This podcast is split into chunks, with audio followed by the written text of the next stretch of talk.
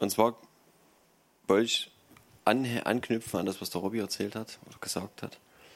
Und ähm, es ging um, oder soll gehen um, um Jesus, der, wo er wohnt.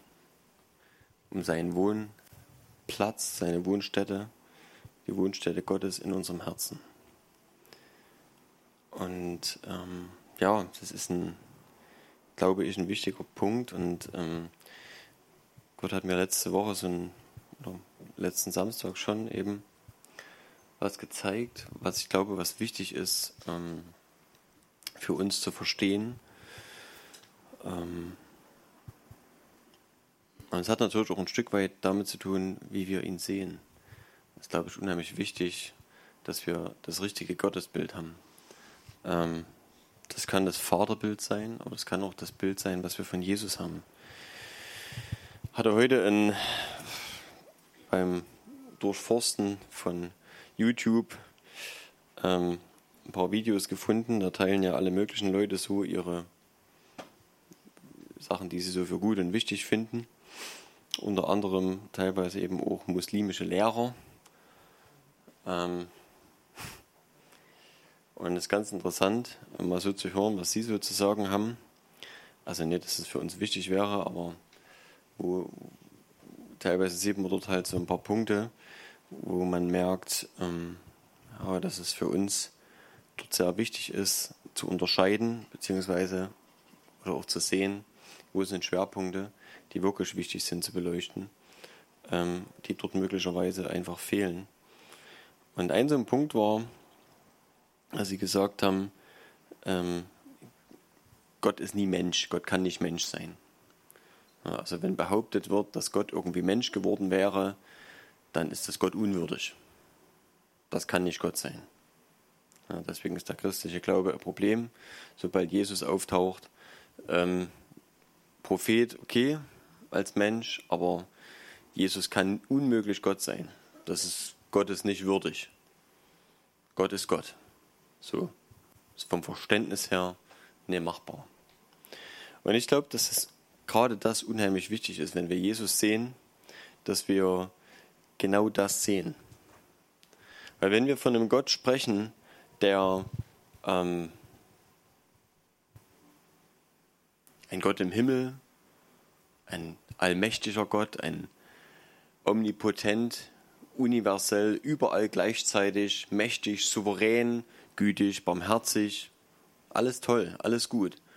Und trotzdem irgendwo weit weg, so von der Vorstellung her. Ne? Ich kann mir den würdig vorstellen oder herrlich oder egal wie und trotzdem, wenn er so weit weg ist, in Anführungszeichen, wenn er in seiner Dimension ist und für mich nicht greifbar ist und es für ihn unwürdig ist, Mensch zu sein oder Mensch gewesen jemals zu sein, dann wie kann er nachvollziehen, wie es mir geht? Es gibt im ähm, Epheser 4, glaube ich, war es. Moment. Guck noch. Hebräer, sorry. Nicht im Hebräer. Im Hebräer 4, ähm, Vers 15 steht, denn wir haben nicht einen hohen Priester, der kein Mitleid haben könnte mit unseren Schwachheiten, sondern einen, der in allem versucht worden ist, in ähnlicher Weise wie wir, doch ohne Sünde blieb im Prinzip. Ne? Das heißt, Jesus kann alles nachvollziehen, weil er selber Mensch gewesen ist. Das ist ein ganz wichtiger Punkt. Wenn Jesus nicht Mensch geworden wäre, hätte er zum einen uns nicht befreien können ja, und zum anderen äh, hätte er nicht nachempfinden können, wie es uns eigentlich hier geht. Und Jesus ist in allem geprüft worden. Er ist versucht worden auf jede erdenkliche Weise. Er ist erniedrigt worden. Er ist abgelehnt worden. Er ist misshandelt worden. Bis hin zum Tod. Er hat alles durchlebt und alles erlitten. Und es wird nichts geben, was irgendein Mensch erleiden kann, wo Jesus nicht das irgendwie nachvollziehen kann.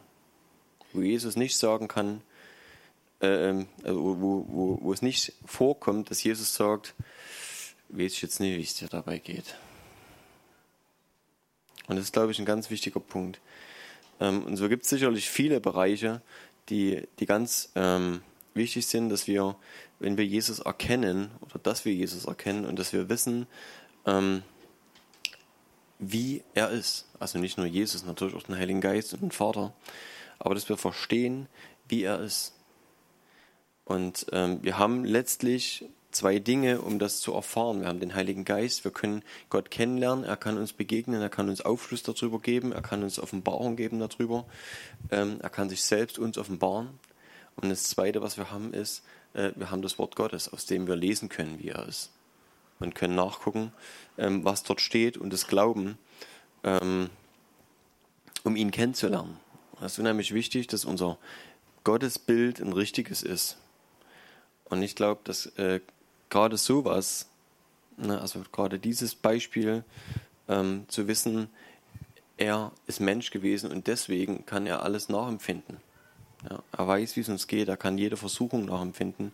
Und ich glaube persönlich, für meinen Teil, ähm, dass er am Kreuz ähm, noch mehr erlitten hat, als wir uns vorstellen können. Das ist nicht nur, in Anführungszeichen, nur der Tod durch das Leiden am Kreuz war, sind viele Menschen gekreuzigt worden, nicht nur Jesus. Das war also damals eine übliche Folter und einschließlich Todesmethode, äh, Tötungsmethode, Hinrichtung, muss man sagen, der Römer. Ja, also das war an der Tagesordnung. Die haben damit ganze Straßen gesäumt. Teilweise. Und ähm, ich glaube, dass es trotzdem mehr war dass er was erfahren hat, was wir nicht erleben werden jemals, dass er den Tod geschmeckt hat.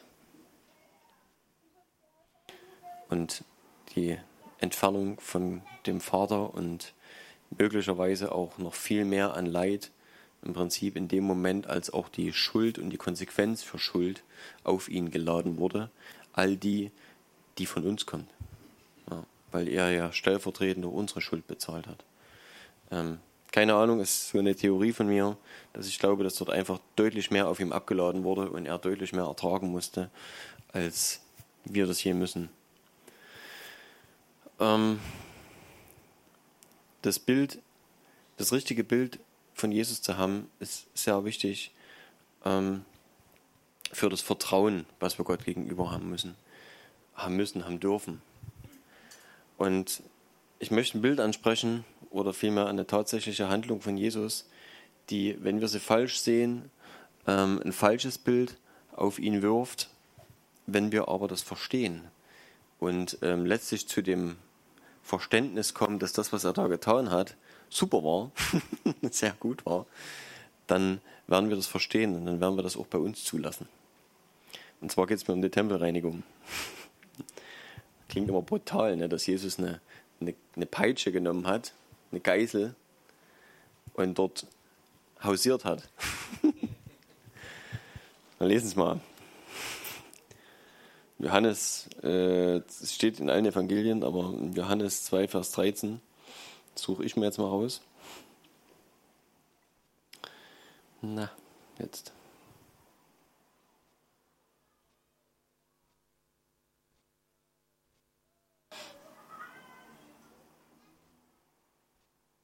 Ich hoffe, ich liege richtig. Mal gucken, genau.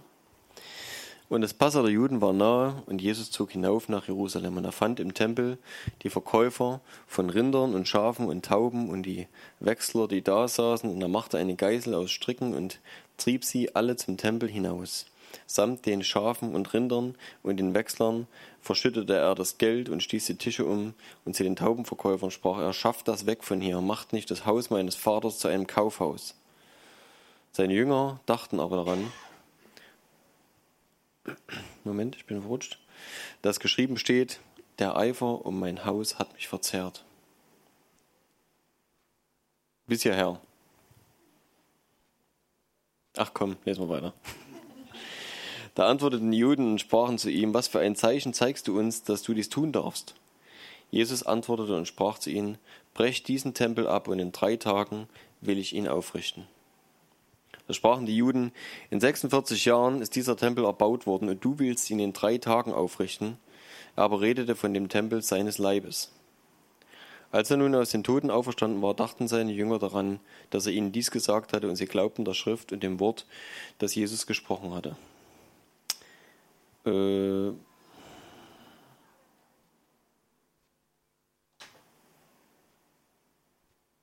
ja, lass uns mal bis da.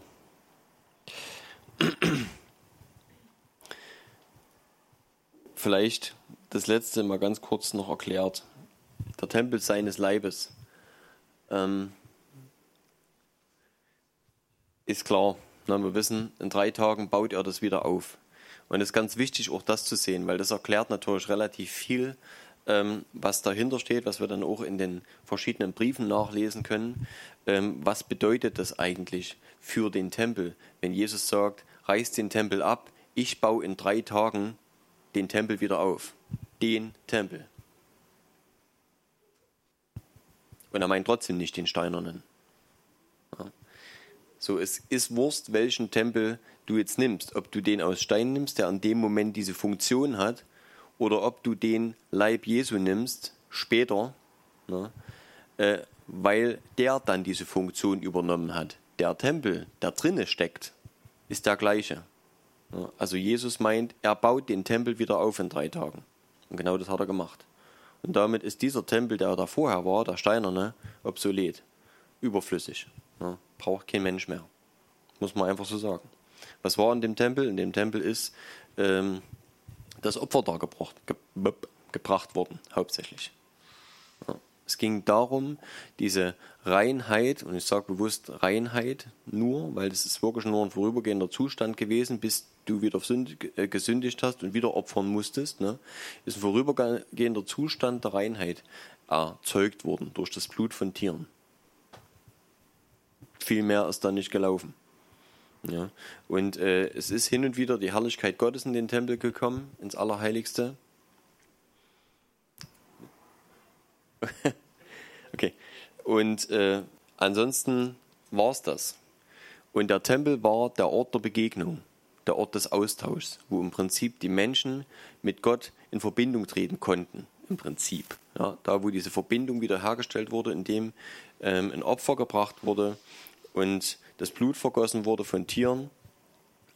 Und dort wurde, wie gesagt, dieser, diese Reinheit wiederhergestellt, dass Gott sich in dem Volk aufhalten konnte. Es gab es ja auch in keinem anderen Volk und in keinem anderen Land, keiner Nation. Das war nur in Israel. Das war das auserwählte Volk Gottes und dort hat gesagt, äh, dort hat Gott gesagt, hier halte ich mich auf. Natürlich ist der Herr selber, der Vater, in seiner Person, in seiner Gestalt passt da nicht rein. Das ist klar. Ne? Er passt in das Haus nicht rein. Kommen wir noch zu. Aber äh, Jesus selber hat die Funktion des Tempels komplett ersetzen können. Und das ist ein wichtiger Punkt, auch wieder, wenn es um die Person Jesus geht und Leute sagen, naja, Jesus war ein Prophet, aber Gottes Sohn, na. Warum brauchen wir Jesus? Weil er in seiner Funktion weit mehr ist als Gottes Sohn. Ist ja schon mal stark. Aber er ist tatsächlich wirklich das Bindeglied, ähm, was uns überhaupt den Zugang zum Vater ermöglicht, weil er ist das eine ewige Opfer. Er ist das Opfer und der Priester in einer Person.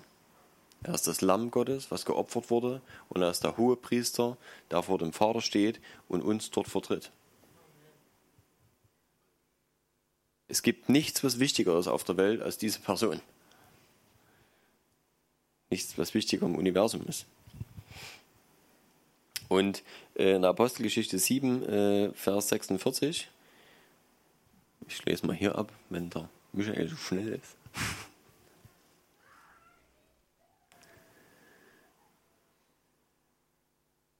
Äh, muss man ein bisschen weiterlesen, glaube ich noch.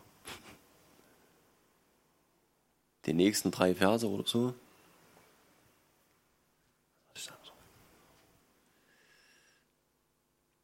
Ja, kann noch ein bisschen mehr. Machen wir noch ein paar Verse ran. Genau. Dieser fand Gnade vor Gott und bat, ob er für, Gottes, äh, für Gott, den Gott Jakobs eine Wohnung bauen dürfe. Das waren im Übrigen David und Salomo beide, ne? die wollten den Tempel bauen. Und hier sagt Stephanus, ähm, als er vor dem Hohen Rat steht. Der Höchste, Salomo, aber er baute ihm ein Haus. Doch der Höchste wohnt nicht in Tempeln, die von Händen gemacht sind. Was kommt danach? Wie der Prophet spricht. Der Himmel ist mein Thron und die Erde der Schemel meiner Füße. Was für ein Haus wollt ihr mir bauen, spricht der Herr. Oder wo ist der Ort, an dem ich ruhen soll? Hat nicht meine Hand das alles gemacht? Das ist jetzt nicht ganz so wichtig. Es mal wieder um das Volk? nee, ist okay, reicht. reicht. Es geht mir um das Haus. Dort wird schon im Alten Testament gesagt, super klar, ne? ein Prophet hat es schon gesagt, dort an der Stelle, dass der Höchste, das hat, wie gesagt, der Stephanus gesagt, der Höchste wohnt nicht in Tempeln, die von Händen gemacht sind. Das war dem klar. Das Haus Gottes kann kein Gebäude sein. Damit ist der Tempel sowieso hinfällig. Also es geht nicht darum, dass Gott eine Wohnung hat. Das war der Tempel nie. Never ever. Das war nicht die Stiftshütte und das war nicht der Tempel. Das war nie irgendwie in irgendeiner Form die Wohnung Gottes. Ort der Begegnung. Man hat auch gesagt, die Hütte Gottes bei den Menschen. Aber er hat seine Herrlichkeit hingeschickt. hingeschickt. Ja, und im Neuen Testament liest man manchmal das, was im Alten Testament nicht klar erklärt wird. Ähm, dort wird zum Beispiel auch gesprochen von immer, wenn es also Begegnungen gab mit Gott, wo äh, im Alten Testament steht, der Herr sprach aus dem Busch zum Beispiel, ne, oder ist in Feuersäule erschienen oder in, äh, in einer Wolkensäule dem Volk Israel. Äh, wir lesen im Neuen Testament äh, in den Briefen, oder teilweise in der Apostelgeschichte immer die Erklärung dazu, dort steht der Engel des Herrn. Es gab also immer einen Engel, der im Prinzip als Medium die Herrlichkeit Gottes dahin transportiert hat. Wenn der Busch gesprochen hat und in Flammen stand, dann war dort ein Engel, der praktisch die Herrlichkeit Gottes an diesen Ort gebracht hat, der dort gesprochen hat, der die Stimme Gottes war in dem Moment. Das ist dort im Prinzip übertragen worden, weil Gott von uns nicht gesehen werden darf, kann, weil wir sonst sterben würden. Ne? Ähm, und auch generell von der Dimension her unmöglich. Das geht einfach nicht. Also Gottes Haus kann nicht der Tempel sein. Gut, genug zum Haus. ähm, nun hat ja Jesus diesen Tempel trotzdem sauber gemacht. Also hat diese Aktion gestartet dort. Dort steht, er machte sich Stricke oder eine Geißel oder eine Peitsche ausstricken. Jesus hat tatsächlich dort handwerklich ne, erstmal vorbereitet. Hat sich an eine Werkbank gesetzt oder was auch immer und hat dort seine Peitsche gebaut.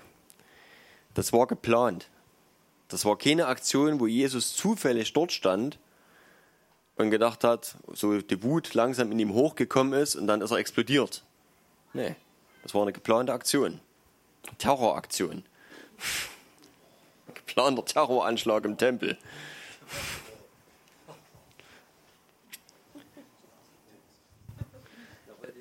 Wir lesen in der Bibel äh, an verschiedenen, also bei mir jedenfalls steht die Überschrift drin, die erste Tempelreinigung, die zweite Tempelreinigung, weil es an zwei verschiedenen Zeitpunkten in den verschiedenen Evangelien auftaucht. Es wird teilweise also davon ausgegangen, dass es tatsächlich sogar zweimal stattgefunden hat. Mindestens. Warum? Wenn doch der Tempel sowieso wertlos war, in Anführungszeichen, jedenfalls für das Zukünftige. Wo er doch wusste, dass sein Tempel oder das, was er tut, letztlich diesen Tempel ersetzen wird. Das ist interessant. Und es zeigt uns, dass er einen Eifer hat, dass, dass dort ein Eifer ist, wofür? Nicht für das Haus, auch nicht für das Gold, was sie an das Haus gemalt haben. Es sind weder die Steine noch sonst irgendwas gewesen, wo Jesus gesagt hat, boah, krass, was für ein Gebäude. Es war sicher ein tolles Gebäude. Aber das ist für Jesus nicht das Problem gewesen, sondern Gott sieht, was in den Herzen ist. Für ihn ist entscheidend, was drin ist. Und für ihn war, und es war zu dem Zeitpunkt einfach dieser Ort, das war, der war dafür geweiht, für diesen Zweck, dem Vater zu begegnen. Und in dem Moment wenn es diese Bedeutung hat und wenn es dafür geheiligt ist, und das ist ein ganz wichtiger Punkt, kommen wir noch drauf, dieser Tempel wurde geheiligt eben dafür, für diesen Zweck, der Altar und alles, was daran ist. Es gibt mal die Unterhaltung, ähm, wo Jesus sagt, dass die Leute nicht schwören sollen. Sollen nicht schwören bei dem Tempel oder dem Gold am Tempel oder, oder, oder. Ne? Wo er auch gesagt hat, ist es jetzt der, ich weiß nicht, ob das an derselben Stelle kommt, ist es der Tempel, der das Gold heiligt? Oder ist das Gold, was rangeschmiert wird, was den Tempel heiligt? Was ist denn eigentlich das, was, was, was heilig macht hier an der Stelle? Was ist denn eigentlich das, ähm, was den eigentlichen tiefen Sinn dahinter hat? Und es ist ganz wichtig, diese Frage halt. Und ähm, Jesus hat das hier an der Stelle sehr klar gemacht, dass es ihm doch sehr, sehr wichtig ist. Und trotzdem hat er gesagt, rüb den Tempel weg. In drei Tagen kriege ich einen neuen hin. Irgendwie ein Widerspruch anscheinend. Ne? Er sagt, ihr habt das, gibt eine andere Übersetzung, da steht, ihr habt das Haus meines Vaters zu einer Räuberhöhle gemacht. Hier stand Kaufhaus, Jahrmarkt, egal was. Was ist überhaupt passiert dort? Letztlich hätte man können das vielleicht auch relativieren und sagen, naja, gibt ja einen Grund, warum die Leute sich in den Tempelhof gesetzt haben. Dort sollten ja Tiere geopfert werden. Das ist von Taubenhändlern zum Beispiel die Rede gewesen. Warum saßen die dort und haben Tauben gekauft? Also ich habe mir jetzt zum Beispiel auch selten Tauben, die ich kaufe. Ich wüsste nicht wofür. Post ist jetzt mittlerweile kaum noch mit Briefen notwendig. Und äh, Essen, ich weiß ja nicht. Also ich habe schon mal Taube gegessen, aber ob ich mir jetzt Tauben kaufen würde, so viel ist auch nicht dran. Was haben die mit Tauben gemacht? Die waren Opfertiere. Ja, also auch das. Ja.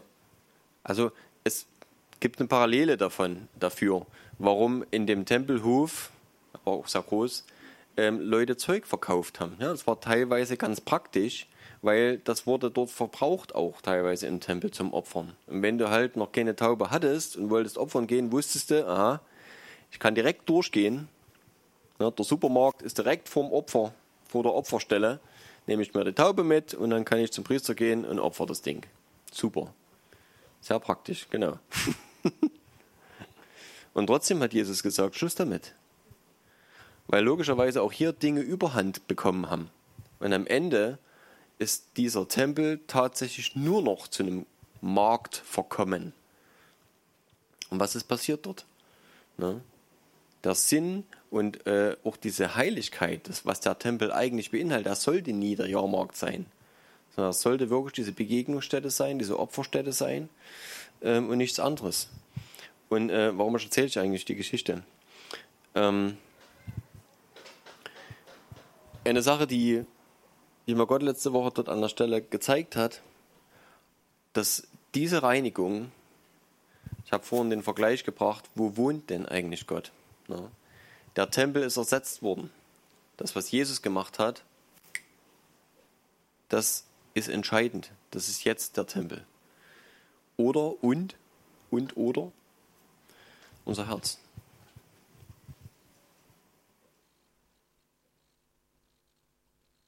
das, was Gott mir dort an der Stelle gezeigt hat, war, diese Reinigung ist absolut notwendig und ist ein Sinnbild dafür, wie unser Herz aussieht.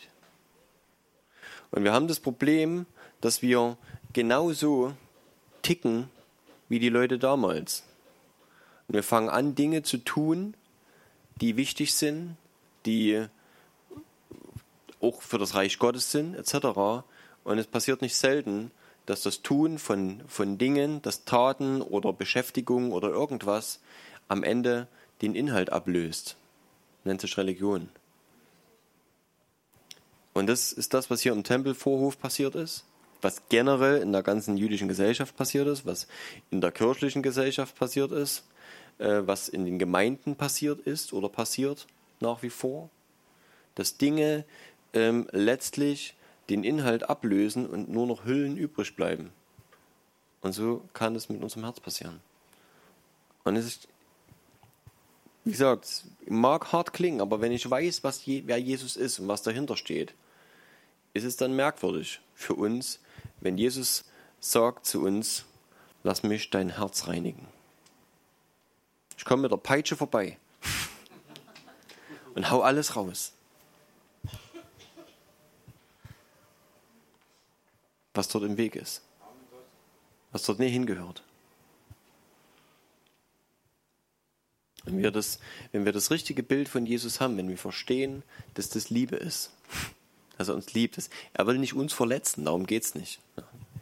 Wir hatten letztens mal irgendwo äh, das, das Thema Zerbruch. Ich glaube, das, ähm, das ist so ein, so ein Wort, was ich in, äh, in Gemeinden sehr oft gehört habe, in pfingstlich-charismatischen äh, freien Gemeinden so. Zerbruch, das war mal so ein Modewort. Ich weiß nicht, ihr kennt vielleicht so äh, ähm, wie soll man es nennen, gemeindlich theologische Floskeln. Ich, ich will es nicht runterreden, ne? also jetzt Floskeln oder Phrasen. Eine Phrase gibt's ja, gibt ja tausend Phrasen, ne? Vielleicht kennt ihr auch das. Zum Beispiel in den Riss treten. Also, wer es kennt, weiß, was ich meine. Raum einnehmen, ja. Im Geist, etc. Das ist, äh, irgendwann hat man versucht, ähm, mit Worten Dinge zu beschreiben, die schwer, na, sind Dinge, wo man nicht beschreiben kann. schwer.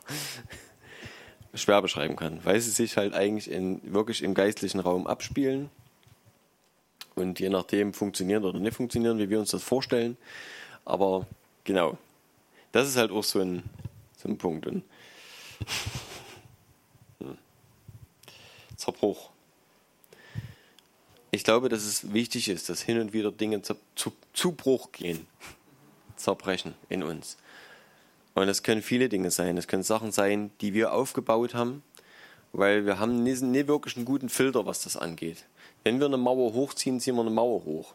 Wenn wir uns vor irgendwas schützen wollen, weil wir nicht wieder verletzt werden wollen, dann stellen wir eine Mauer auf.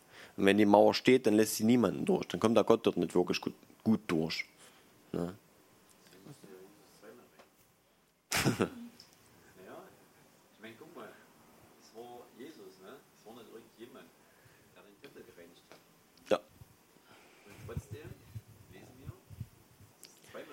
Das, genau, ein Punkt.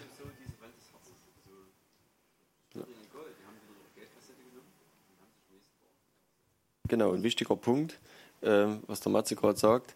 Die, die ganze Geschichte ist wahrscheinlich zweimal oder vielleicht sogar mehrmals passiert, wir wissen es nicht, aber warum?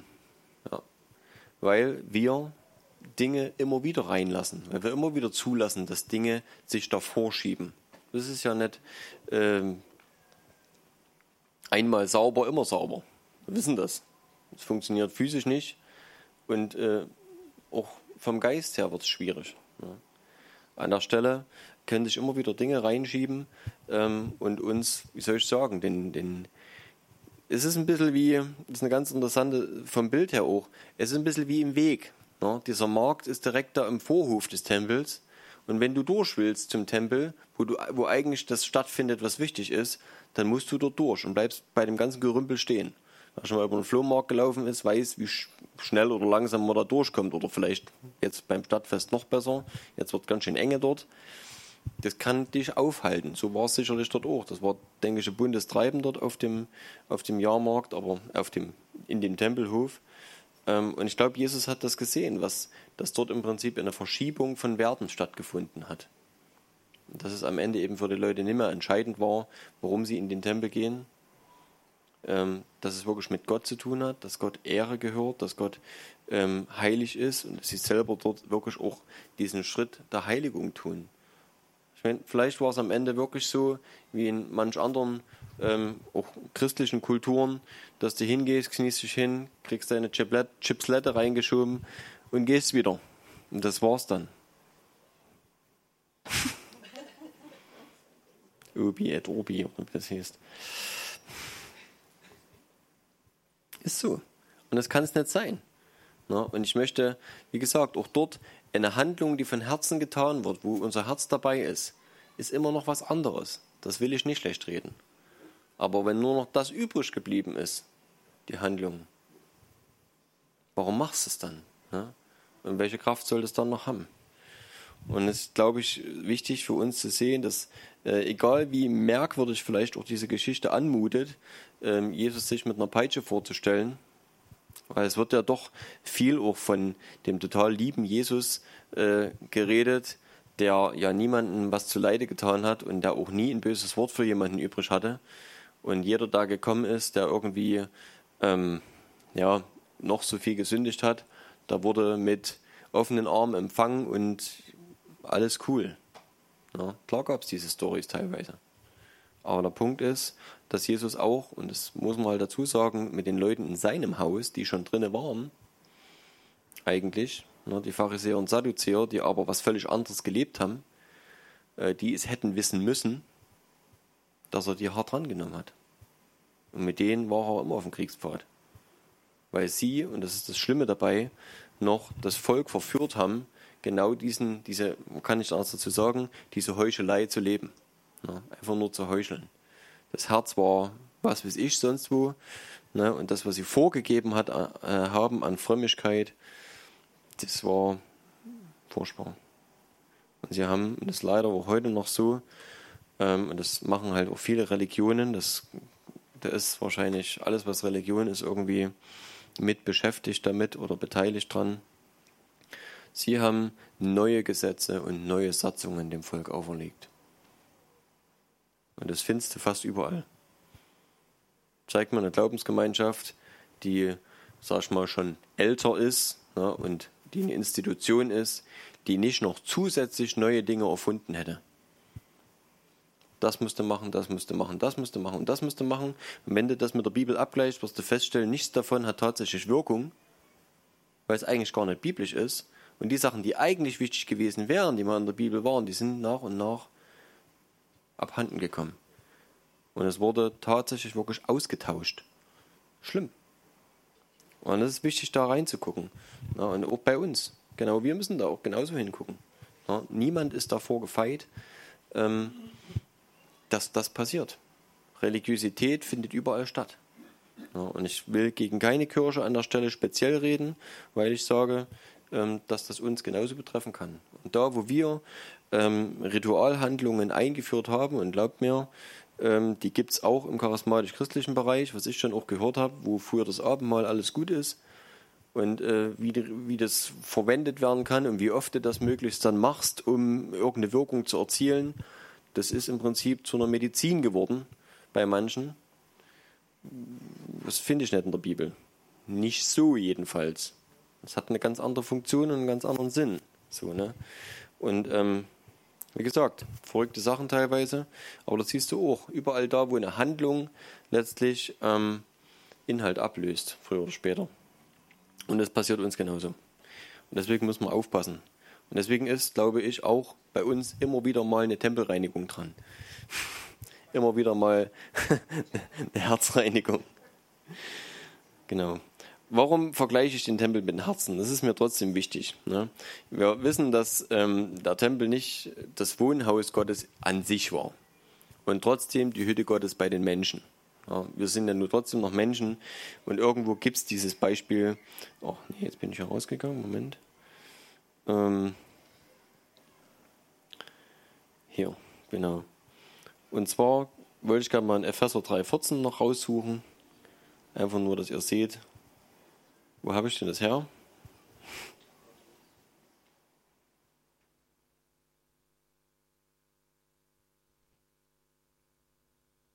Genau. 14 bis 19. Deshalb beuge ich meine Knie vor dem Vater unseres Herrn Jesus Christus, vor dem jedes Geschlecht im Himmel und auf Erden den Namen erhält, dass er euch nach dem Reichtum seiner Herrlichkeit gebe, durch seinen Geist mit Kraft gestärkt zu werden an dem inneren Menschen, dass Christus durch den Glauben in euren Herzen wohne, damit ihr in Liebe gewurzelt und gegründet dazu fähig seid, mit allen Heiligen zu begreifen, was die Breite, die Länge, die Tiefe und die Höhe sei, und die Liebe des Christus zu erkennen, die doch alle Erkenntnis übersteigt, damit ihr erfüllt werdet bis zur ganzen Fülle Gottes. Und das ist, glaube ich, so, das beschreibt wahrscheinlich am besten oder ist natürlich ne, Paulus. Ähm, aber er gibt sich Mühe zu beschreiben, wie wichtig oder wie schwerwiegend es ist, was es bedeutet, dass Jesus wirklich diesen Wohnort in unserem Herzen, das ist natürlich, na, es ist ein, vielleicht ist es auch ein Sinnbild. Vielleicht kann man es einfach nicht richtig beschreiben, wie diese Beziehung aussieht. Aber das Herz, wenn man es als solches begreift, wie es in der Bibel ab und zu mal verwendet wird, dann passt das einfach am besten. Ne? Wir sollen unser Herz hüten. Wir sollen darauf aufpassen, auf unser Herz. Unser Herz beschreibt im Prinzip unser innerstes Wesen.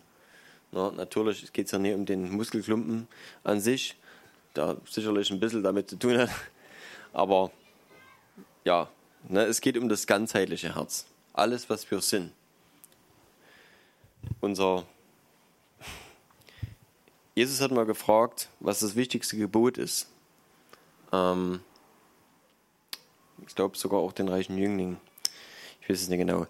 Jedenfalls ähm, wurde ihm geantwortet, mh, hm, dass wir Gott lieben sollen von ganzer Kraft, mit unserem ganzen Herz, mit unserem ganzen Verstand, ja, also alles, was dort aufgezählt ist, das gehört zum Herz dazu. Alles, was du reinlegen kannst in eine Sache, ja, ist dein Herz. Und unser Nächsten wie, wie uns selbst. Ne, das sind die zwei wichtigsten Gebote. Jesus hat gesagt, darin ähm, erfüllen sich oder sind drinnen verankert das Gesetz und die Propheten. Alle Gebote. Alles, was irgendwie der Wille Gottes ist, ist in diesen zwei Dingen drin. Wenn wir den Herrn von Herzen lieben, mit allem, was wir einzusetzen haben, mit unserer Kraft, mit unserem Verstand, mit unserer Seele, mit all dem, was unsere Gefühlswelt ist, ne? dann ähm, und das weitergeben. Und ich glaube, das ist ein wichtiger Punkt auch für uns zu erkennen, dass gerade deswegen das so notwendig ist, dass Jesus wirklich da drin lebt, dass er unser ganzes Herz hat. Weil du kannst nur das weitergeben, ähm, was du auch empfangen hast. Wenn du ein wenn du einen Becher hast, der löchrig ist, dann kannst du oben reinschütten, was du willst. Das läuft direkt unten raus, der wird nie voll. Der Becher selber, der wir sind oder der unser Herz ist, hat da nichts davon. Vielleicht kannst du dem einen oder anderen dienen, vielleicht kannst du dem einen oder anderen ein Wort weitergeben oder wie auch immer das Evangelium predigen, aber du wirst selber leer bleiben. Du wirst selber ausgebrannt sein, wenn du kaputt bist und wenn dein Herz kaputt ist. Sicher gibt es Phasen und, und Bereiche, die besser funktionieren und manche, die schlechter funktionieren. Aber im Großen und Ganzen ist es eigentlich so gedacht, dass Gott uns erst ganz macht, unser Herz reinigt auf der einen Seite. Ne? Und, und mit der Tempelreinigung, wenn wir das Beispiel bemühen wollen weiterhin, dann geht es dort natürlich nicht nur um unsere Sünde, um unsere, ähm, wie soll ich sagen, um, um, um religiöse Dinge, die sich oben drüber gelegt haben, Nee, das können auch Verletzungen sein. Alles, was irgendwie im Weg ist. Das können Sachen sein, wo du kaputt bist, wo du Schmerzen hast, wo dir Dinge so schwer fallen, weil du nicht geheilt bist, vielleicht an der Stelle. Ja. Ähm, und all das will Gott wiederherstellen. Gott will uns unser Herz wiederherstellen. Das ist, glaube ich, so das, das Bild, was ich dort an der Stelle am wichtigsten finde. Und wenn dieses Herz wiederhergestellt ist und Jesus wirklich drinne wohnt, dann kann er reinschütten. Und dann kann dieser Becher oder was, wie auch immer du das nennen willst, dieses Gefäß, ne, volllaufen. Und wenn es voll ist, dann wird Gott weiter reinschütten. Und dann läuft es über. Und dann kannst du geben, ohne dass du selber leer wirst. Weil dann fließt es und fließt es, aber es bleibt voll. Und das ist das, was Gott sich wünscht für uns, dass unser Herz überfließt, dass er drin wohnt, dass das dass wir das spüren, dass wir das leben und ähm, dass unser, unser Herz überfließt und andere erreicht. Und dann passt es auch mit dem zweiten Gebot. Dann kannst du deinen Nächsten lieben, wie du dich selbst liebst. Dann musst du dir nicht ihn abkrampfen, ne, um irgendwas ähm, zu geben, weil du glaubst, dass Gott das ja will, dass du das tust und du weißt gar nicht, wo du das herholen sollst.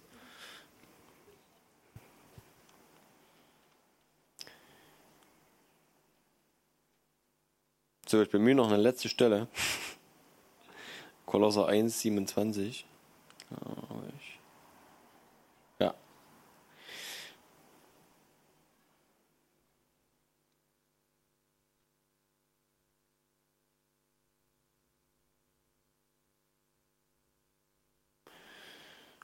Hm, hm.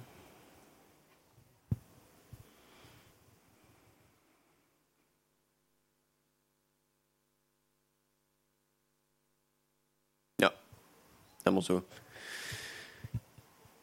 Ähm, es gibt noch eine andere Stelle, ich glaube in Korinther, was ich jetzt nicht 100% weiß, könnte man nachschlagen, ähm, wo steht, dass ähm, Gott ein Geheimnis bewahrt hat. Und zwar bis Jesus gestorben ist, hat Gott ein Geheimnis gehütet, was er nicht preisgegeben hat. Und dort steht, wenn die Herrscher dieser Weltzeiten gewusst hätten, was das Geheimnis ist, warum Jesus auf dieser Erde ist und was passiert, wenn er stirbt, dann hätten sie Christus nicht getötet. Das am stärksten gehütetste Geheimnis, das es jemals auf der Erde gegeben hat, war, dass wenn Jesus stirbt, das hier passiert. Das ist die Auflösung von dem Vers, da steht wie gesagt irgendwo anders. Müsste ich nochmal gucken. Ihnen wollte Gott kundtun, was der Reichtum der Herrlichkeit dieses Geheimnisses, hier ist es nochmal aufgezählt, da steht dieses Geheimnis, dieses Geheimnisses unter den Heiden ist. Nämlich Christus in euch, die Hoffnung der Herrlichkeit. Ihn verkündigen wir, indem wir jeden Menschen ermahnen und jeden Menschen lehren in aller Weisheit, um jeden Menschen vollkommen in Christus Jesus darzustellen. Was ist das Geheimnis? Jesus in uns. Wenn Jesus nur hätte Sünde vergeben können, damit, genauso wie wenn, wenn das, was Jesus gemacht hätte, äh, macht, gemacht hat am, äh, am Kreuz durch seinen Tod, wenn das äquivalent, wenn das genau dasselbe gewesen wäre, was im Tempel passiert ist, mit diesen immer wieder Opfer, dann hätte der Teufel damit kein Problem gehabt. Das wäre wurscht gewesen. Es hätte keine ewige Reichweite gehabt. Völlig egal. Dann hätte er gesagt, ich kann den Menschen einmal sündigen machen. Ich sorge dafür, dass er es wieder tut. Kein Ding. Der Unterschied von, von dem Tempel und all dem, was die ganze Zeit mit den Opferungen gelaufen ist, zu dem, was mit Jesus passiert ist, ist, dass Jesus diese Schuld ein für alle Mal von uns abgewaschen hat dass er die Herrschaftsbereiche verändert hat, so dass wir, wir sehen es an einer anderen Stelle, ähm, wo ich jetzt gerade auch nicht genau weiß, wo es steht, ähm, wo steht, dass äh, wir herausgezogen oder herausgerissen sind aus dem Reich der Finsternis in das Reich seines lieben Sohnes, des Vaters, ne? also Jesus. Dieser Machtwechsel, der dort stattgefunden hat, ne? Und hier noch was Interessantes, was hier drin steht, dass jeder Mensch vollkommen dargestellt wird in Christus Jesus. Das heißt, und noch eine andere Stelle, die auch wichtig ist, die dazugehört. Paulus sagt mal, nun lebe nicht länger ich, sondern Christus lebt in mir. Und das ist interessant. Das heißt, dass sich das so weit verändert hat, dass wir tatsächlich, und genau das bilden wir ab in der Taufe, dass wir sterben. Wir sterben, wir tauchen unter, und wir werden von neuem geboren. Und es findet dort ein Machtbereichswechsel statt und ein Identitätswechsel. Und wir werden dargestellt in Jesus Christus. Und wenn wir in ihm leben und wenn Jesus in uns leben darf, wenn das genau der Punkt, ne, wenn, wenn Jesus, ja, was genau, Kolosser 1, hier ist, äh, genau, sehr gut, herausgezogen, Kolosser 1, Vers 13. Er hat uns errettet aus der Herrschaft der Finsternis und hat uns versetzt in das Reich des Sohnes seiner Liebe, indem wir die Erlösung haben durch sein Blut, die Vergebung der Sünden. Na, hier ist es relativ platt ausgedrückt, erstmal nur die Vergebung der Sünden, aber wir wissen, der erste Vers sagt noch viel mehr aus. Na, der stellt eben diesen Machtwechsel dar. Und es gibt verschiedene andere Stellen, die das noch so beschreiben. Ähm, wenn Jesus tatsächlich in uns lebt, und das ist unsere tägliche Entscheidung, und wie gesagt, auch das zuzulassen und ihm zu sagen, Jesus, ich will, dass dieser Tempel, dass dieses, dass mein Herz sauber ist, wenn wir unser Herz mal vielleicht noch mit diesem Tempel äh, vergleichen, ne? Diesen, dieser vorübergehenden Wohnstätte, in der Jesus hier auf dieser Erde wohnt. Und das tut er. Nirgendwo sonst. Du findest auf dieser Welt, die, wie sie jetzt existiert, keinen anderen Platz, wo Gott wohnt. Außer da drinnen, da drinnen, da drinnen, da drinnen, da drinnen und alle anderen. nur in uns. Gott ist nicht irgendwo in der Luft. Gott lebt in uns und durch uns. Und das Reich Gottes wird überall nur dort existieren und auch sich manifestieren, sprich irgendwo sichtbar werden und äh, ähm, Existenz und fühlbar werden, wo wir, wenn wir, das war das vor, vorhergehende, die vorhergehende Stelle, ähm, wenn wir dargestellt sind ähm, in Christus Jesus und er in uns. Und Jesus hat es damals schon gesagt, wenn ihr in mir bleibt und ich in euch. Dieses Wechselspiel hat Jesus schon seinen Jüngern gesagt, dass wir in ihm bleiben sollen ähm, und er in uns. Dann wird auch, und das ist ein ganz wichtiger Punkt, dann identifizieren wir uns mit Jesus. Und dann hat der Teufel auch nichts mehr, was er angreifen kann, weil wenn wir nämlich gestorben sind, naja, wen will er dann angreifen? Dann ist nur noch Jesus übrig. Und das ist das Ziel dieser, dieser Tat generell oder der ganze Plan Gottes war das, dass wir, ähm, dass Jesus in uns lebt und wir dadurch, das ist, vielleicht kann man es so am besten beschreiben, wenn er in uns lebt und unsere Identität, wir legen unsere alte ich-zentrierte, egomanische, kaputte, alte Identität ab. Ne, das, wir sind trotzdem wir irgendwo, das ist ja klar. Aber wir leben das, legen das ab, wie wir vorher waren. Weil was war vorher? Vor dem, äh, nach dem Sündenfall hieß es, ich bin Gott. Ich. Und niemand anders. Das war der Plan. Und deswegen waren wir permanent Zielscheibe. Zielscheibe für Satan. Und es war ihm ein leichtes, weil er den Herrschaftsbereich ja übernommen hat. So, er war dann auch automatisch unser Herr. So ist das Machtverhältnis gewesen, nachdem Adam seine Herrschaft und seine Macht über die Erde abgetreten hat an Satan.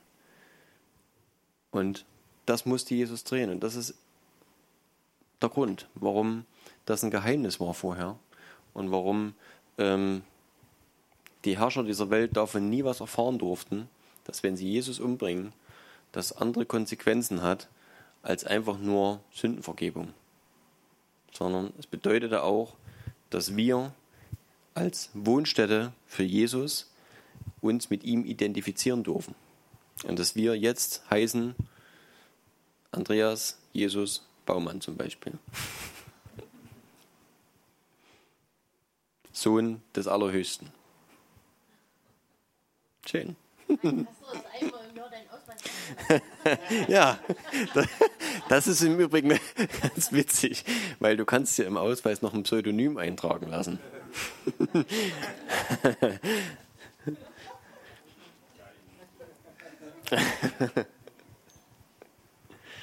genau. Ha, das ist super gut. Was will man dazu sagen noch?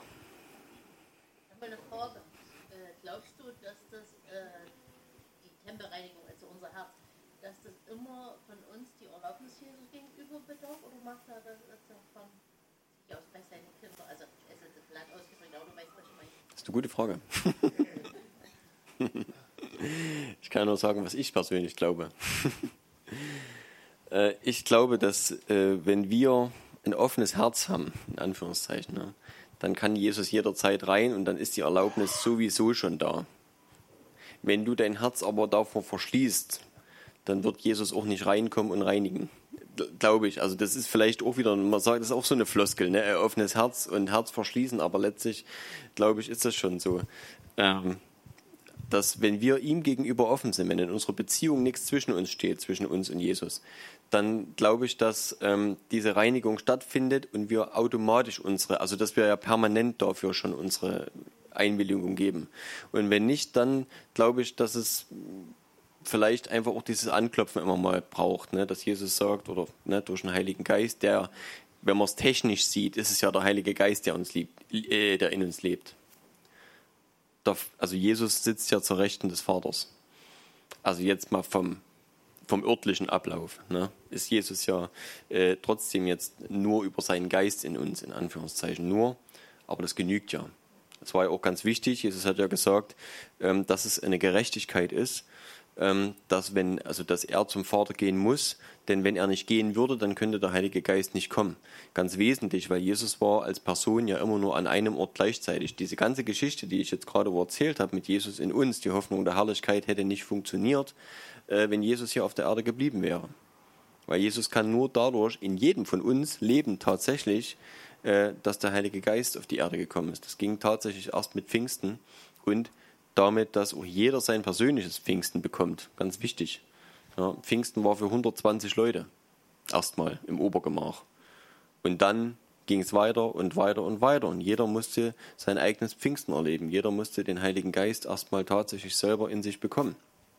Für mich deswegen auch unabdingbar, dass nach der Taufe, ähm, die genauso wichtig vorher ist, ähm, jeder seinen Pfingsten erlebt jeder den Heiligen Geist bekommt und ähm, dadurch genau das stattfindet, Jesus in uns. Ja. Aber ja, ich denke, dass es gewissermaßen automatisch ist und äh, ich glaube aber, dass ähm, da, wo unsere Herzen, und das ist sicherlich auch von Bereich zu Bereich unterschiedlich, unsere Herzen zu sind, wenn sie noch nicht ganz verstockt sind, ähm, dass Gott anklopft und entweder durch unseren Bruder, unsere Schwester im Herrn, ähm, oder durch äh, eine Berührung vom Heiligen Geist zum Beispiel. Ne? Ich meine, er spricht ja auch so äh, in uns und sagt, hey, guck mal, da ist was. So, ne? Dass er uns natürlich darauf anspricht. Und im aller, aller, aller, aller, aller schlimmsten Notfall, wenn wir wirklich über Jahre vielleicht wirklich Dinge geblockt haben, dann glaube ich auch, dass er uns so weit nachgeht, dass es halt auch mal knallt.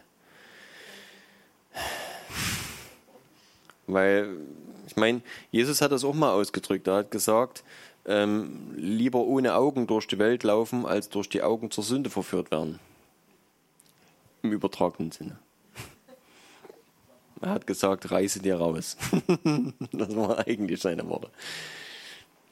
Aber na, also Jesus hat ganz klar gemacht, dass äh, Leid hier auf der Erde und Schmerz und etc., dass das alles vergänglich ist, dass das nie wesentlich ist. Ja, sondern dass das Ewige zählt. Und er wird, und das glaube ich und hoffe ich auch tatsächlich für uns, nicht davor zurückschrecken, uns auch mal gegen die Wand laufen zu lassen, ähm, um dass wir wach werden und aufwachen und merken, wo wir schief laufen. Aber das ist, glaube ich, nicht der Standard. Das sollte nicht sein. Also ich wünsche nicht, also ich sage mal so, wenn jetzt jemand käme und sagt, also ständig habe ich hier, kriege ich eine vors Brett, äh, der Herr, der muss mich ständig schlagen, damit ich drauf höre, na, dann würde ich sagen, ja, na, wenn er das muss, dann ist es wahrscheinlich deine Schuld. ja, das sollte also nicht so sein. Sag mal, ähm, als Adam den Herrschaftsbereich abgelegt hat, ähm, war es eigentlich ja äh, Plan Gottes oder war das eigentlich nicht so der Plan Gottes? Nee, das war nicht Gottes Plan. Also, dass Adam den Herrschaftsbereich über die Erde verloren hat, äh, war nicht Gottes Plan. Nee. Das war eine Entscheidung von Adam sozusagen. Oder Ja, eine Entscheidung, das war keine bewusste Entscheidung. die Entscheidung überhaupt treffen? Ähm, die Entscheidung hat Adam nicht bewusst getroffen. Die ist dadurch, ähm, soll ich sagen, herbeigeführt worden, dass er sich dem Vorschlag, in Anführungszeichen, Satans gebeugt hat und sich ihm unterworfen hat, indem er ihm gehorsam geworden ist. Es gibt eine Stelle in der Bibel, die müsste ich jetzt auch was raussuchen, äh, dort steht, dass, ich glaube im Römerbrief, dass wenn wer dem anderen Gehorsam leistet, da tritt seine, das ist ja eine logische Folge, da tritt seine Entscheidungsgewalt an den anderen ab. Also wenn jetzt, genau, da, da steht, genau, da steht was vom Knecht. Hm? Na, wenn du jetzt zu mir kommst und sagst, ähm, ich habe da einen guten Vorschlag, aber du musst, na, musst mir deine ganzen Rechte abtreten, ähm, dann ja, hab, ich habe hier einen schönen Vertrag na, und dann kriegst du das und das. Das hat, äh, das hat äh, Satan im Übrigen mit Jesus selber gemacht. Die Versuchungen, die wir lesen, sind ja nur drei aufgeschrieben, aber dort steht am Ende, jedenfalls in einem Evangelium, dass er ihn dann für eine Weile in Ruhe gelassen hat. Ich denke, das ist öfters mal passiert. Ähm, das war ganz klar. Genau dasselbe Abzug, den er Adam gegenüber gemacht hat. Jesus der zweite Adam im Prinzip und na, ist ja auch in die Welt gekommen als Erstling im Prinzip seiner Art und äh, aus, aus Gott geboren, also nicht von einem Mann gezeugt, ist der zweite Adam und ist auf genau dieselbe Weise versucht worden. Und Satan ist zu ihm gegangen und hat gesagt, wenn du mich anbetest, kannst du hier alles kriegen. Gehört die ganze Erde dir, aber bitteschön, ich bin dann aber der Chef. Genau derselbe Plan. Ja, und das hat, ähm, was genau, wir, wir lesen ja im, in der, im Schöpfungsbericht nur das, was da steht.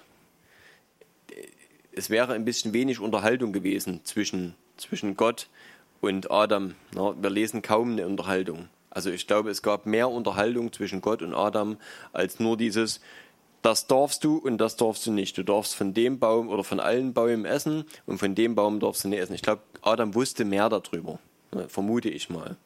Aber er wusste, ähm, dass er das nicht darf. Und ähm, Satan hat gesagt, sollte Gott gesagt haben, ich sage was anderes. Und im Endeffekt hatte Adam die Möglichkeit, entweder Gott gehorsam zu sein oder Satan gehorsam zu sein. Das war die Entscheidung. Ne? Und er hat sich für Satan entschieden und ist Satan gehorsam gewesen, wenn auch Eva ein bisschen was dazu beigetragen hat. Aber letztlich hat jeder seine eigene Entscheidung zu treffen. Ja. Wie gesagt, wir waren ja dabei, aber grundlegend war es das. Und es ist aus der Bibel auch rauszulesen, dass Satan zu der Zeit noch nicht gefallen war, sondern dass er tatsächlich in seiner Autorität als Engel, äh, als Luzifer im Garten war. Es gibt im Hesekiel, glaube ich, äh, gibt es eine Stelle, wo er als, als dieser Engel mit seinen Instrumenten und mit seinen, mit seinen äh, bunten Steinen und keine Ahnung was, na, als dieser herrliche, als dieses herrliche Wesen beschrieben wird und dort steht, dass er so im Garten Eden war. Ich hatte das schon mal vorgelesen irgendwann. Ähm, ja, das heißt, er hat tatsächlich auch keinen Blindflug gestartet, von wegen, ich rebelliere jetzt gegen Gott und mal sehen, was passiert. Er wusste ganz genau, dass er gegen Gott überhaupt keine Chance hat. Er ist ja bloß ein Engel gewesen, na, sondern er hat ähm, diese Zeit abgewartet und hat dann im Garten Eden die Möglichkeit gefunden zu rebellieren, indem er einfach, in Anführungszeichen einfach, unter oder in die Autorität des Menschen geschlüpft ist. Ja, er hat die sich praktisch geklaut. Und da diese aber ohne Bedingungen war, weil sie hieß, Adam, mach dir diese Erde untertan, herrsche du und regiere du hier. Und Adam hat dieses abgetreten, unbewusst, ne, er wusste das, denke ich nicht. Ähm, ab dem Moment war Satan Herrscher dieser Erde und damit auch für Gott nicht mehr angreifbar. So, das ist eine Erklärung dafür, warum alles so gerade ist, wie es ist. Satan ist im Prinzip dadurch nicht mehr angreifbar gewesen. Sonst hätte Gott ihn ja eher ausschalten können. Es kommt alles, alles hat seine Zeit. Auch die Herrschaft dieser Erde ist irgendwo festgelegt und das Ende dieser Erde ist vorbestimmt. Wir sehen es in der Offenbarung.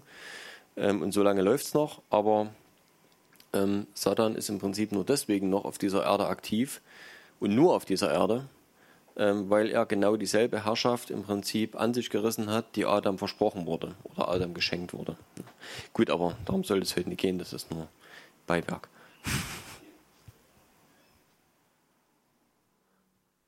Ah ja, sehr gut. Guck, hier im Römer 6, Vers 16 steht, wisst ihr nicht, und das ist der Punkt, was passiert ist im Garten Eden, ähm, wenn ihr euch als Sklave hingebt, um ihm zu gehorchen, dessen Sklaven, äh, wem, sorry, wem ihr euch als Sklave hingebt, um ihm zu gehorchen, also dieser Gehorsam ist ja entscheidend, ne?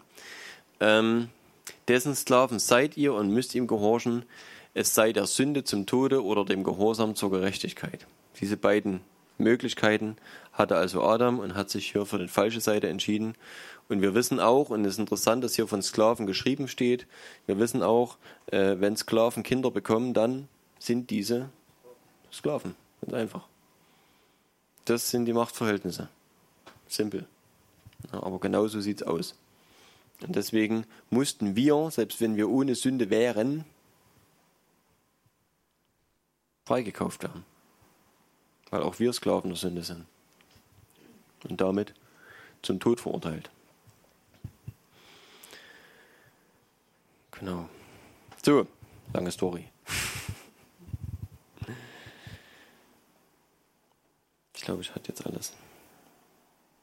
Ich gucke nochmal rein.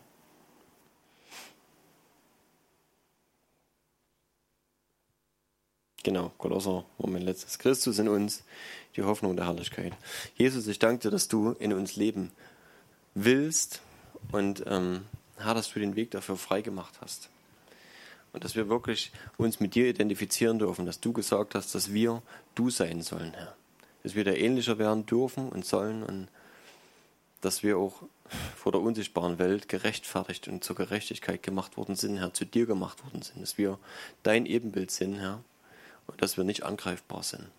Vater, ich danke dir dafür, dass du uns, dass du uns mit deiner Identität deckst, Herr, dass du uns mit deinem Wesen, mit deiner Identität schützt.